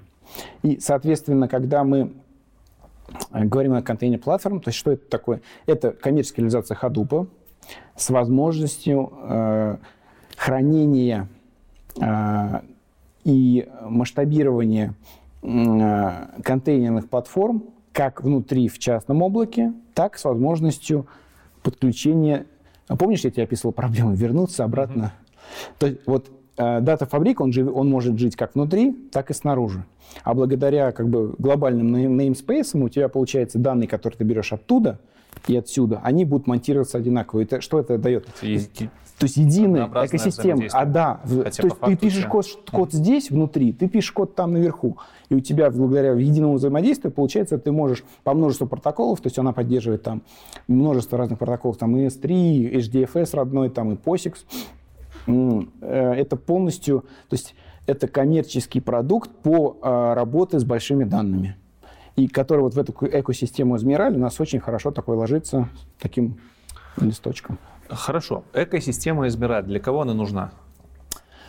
А, на самом деле она э, вот в разных трех реализациях должна, как минимум, вот мы уже поговорили, трем разным людям. Работать с большими данными. Э, Hadoop, Угу. Да, то есть все, что касается обработки и работы с данными, э, в принципе, то есть даже администратором баз данных это раз. Во-вторых, data scientist ам, пакет MLOps. Да, то есть это все, что касается машинного обучения. Не, ну оно, так, так-то оно понятно из названия, кому оно нужно. Но это же явно нужно не одному человеку. Или, или ну, типа, а. кто клиент э, MLOps? Реально может data scientist прийти, задонатить, сказать, я хочу там свою модель погонять, погонять и проверить, как она будет работать? Да. Угу. То есть, ну, То есть эта история не столько уже про компании, как было, допустим, у нас там с... А, нет, ты имеешь в виду с, э, с улицы? Да, да, да, да. Нет, но это все-таки для компании. Это, то есть это пакет решений для компании. Мы про... Ну, то есть э, сам пакет, он подразумевает, э, то есть ну, покупку лицензирования там по модели как по, по подписке, да, э, но именно B2B. То есть, э, хорошо. Как физики я зайти не смогу? Как физики туда не пойти, не попасть не Жалко. сможешь. Было бы неплохо потыкать это все дело. Ну... Хорошо. Тогда какого рода, если совместить полностью все три э, компонента, э, контейнер-платформ, дата-фабрик и MLOps, какого рода задачи э, ваши клиенты закрывают всем измеральным?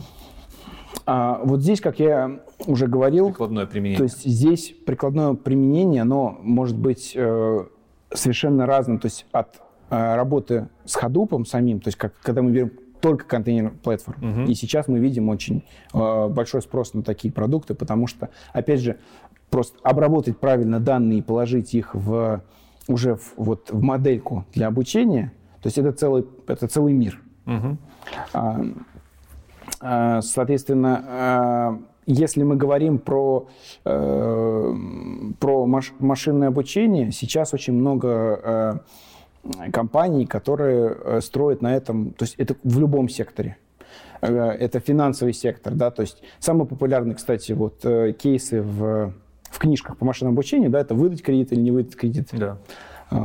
Скоринг система. Эти авто, автономные автомобили, да, то есть это когда данные собираются у нас там в машине, потом где-то там передаются и тоже обрабатываются.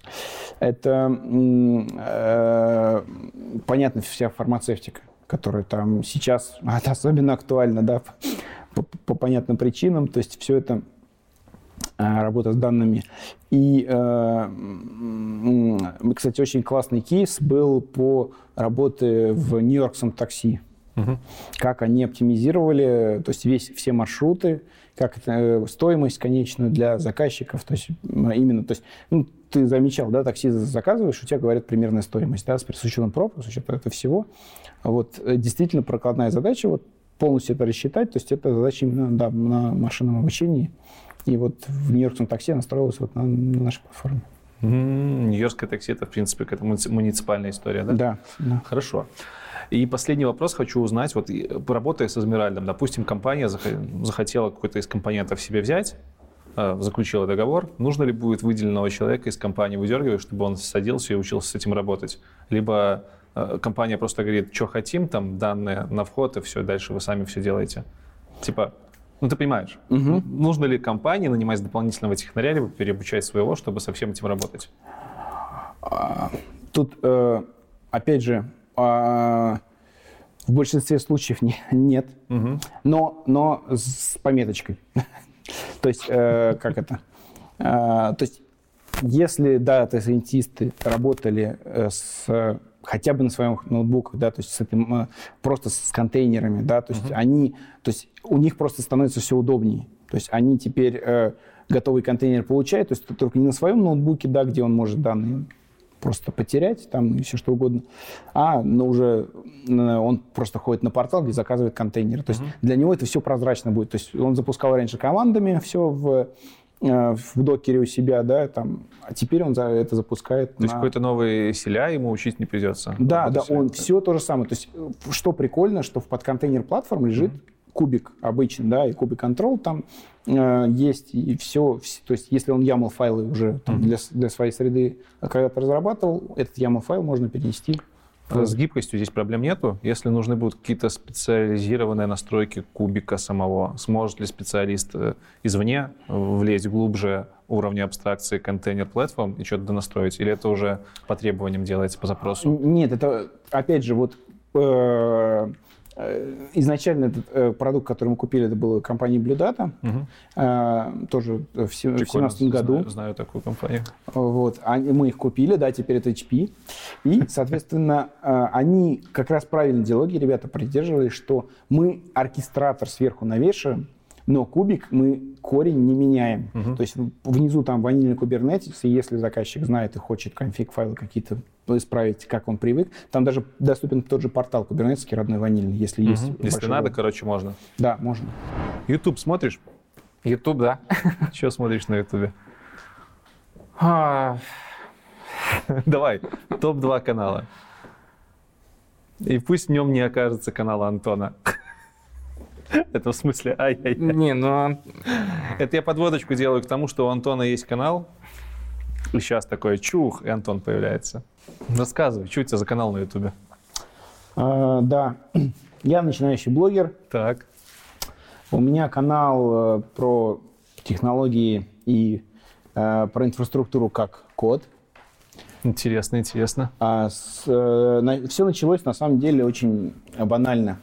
Э, так как я вот участвую в тестированиях, ну, мне, во-первых, хотелось делиться контентом, чтобы мы так умеем, да, и наша компания, и, в принципе, индустрия. И э, постоянно возникали вопросы от заказчиков, партнеров. Вот, знаешь, вот я пытался настроить вот здесь, у меня не получилось. Вот здесь я тоже пытался, у меня тоже не получилось. А, а, и вот какую кнопочку надо нажать. И это превращалось там многочасовые разговоры по телефону. Вот давай вот сюда перейдем, потом сюда. Потом думаю, а что, у нас же тут... Мы живем все-таки в цифровую эпоху. Ютубер, блогеры, вон, а, наши дети уже начинающие блогеры. Там у меня ребенок 5 лет уже вовсю записывается. Поэтому все это превратилось вот в такое вот э, как бы степ-бай-степ гайд, но в том же дело, то есть и знакомит наших заказчиков, которые вообще не знают про технологии, эм, в том числе облачные, с индустрией, Как работает? как это все работает. То есть это прям э, вот как это вживую. Это не маркетинговые слайды, это именно как вживую те или иные задачи решаются. И как оно, говорю, канал сам работает? Помогает он реализовать эту задумку? А, да, мне стали меньше звонить, зато у меня больше подписчиков на канале. Контент на английском, правильно? контент на английском языке. Я исходил из того, чтобы ну, охватить и большую аудиторию, и просто э, большинство интерфейсов у нас на английском языке. И если просто русские словами в, в английский интерфейс вставлять, то получится совсем каша. Так что подписывайтесь, ставьте лайки. Э, Жду вас на канале. Конкурс.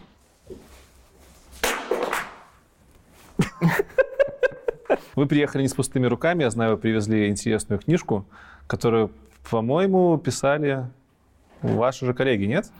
Ну да, мы сегодня много говорили о том, как компания да, проводит цифровую трансформацию, да, переходит там, к потреблению облака, либо подходит к потреблению гибридного облака. Мгм. Соответственно, мы хотим подарить э, подписчикам книжку, которая Показывай. Давай. про все модные тренды, которые сейчас есть в окружении, да, как там заказчики начинают анализировать данные по-новому, как они по-новому строят IT.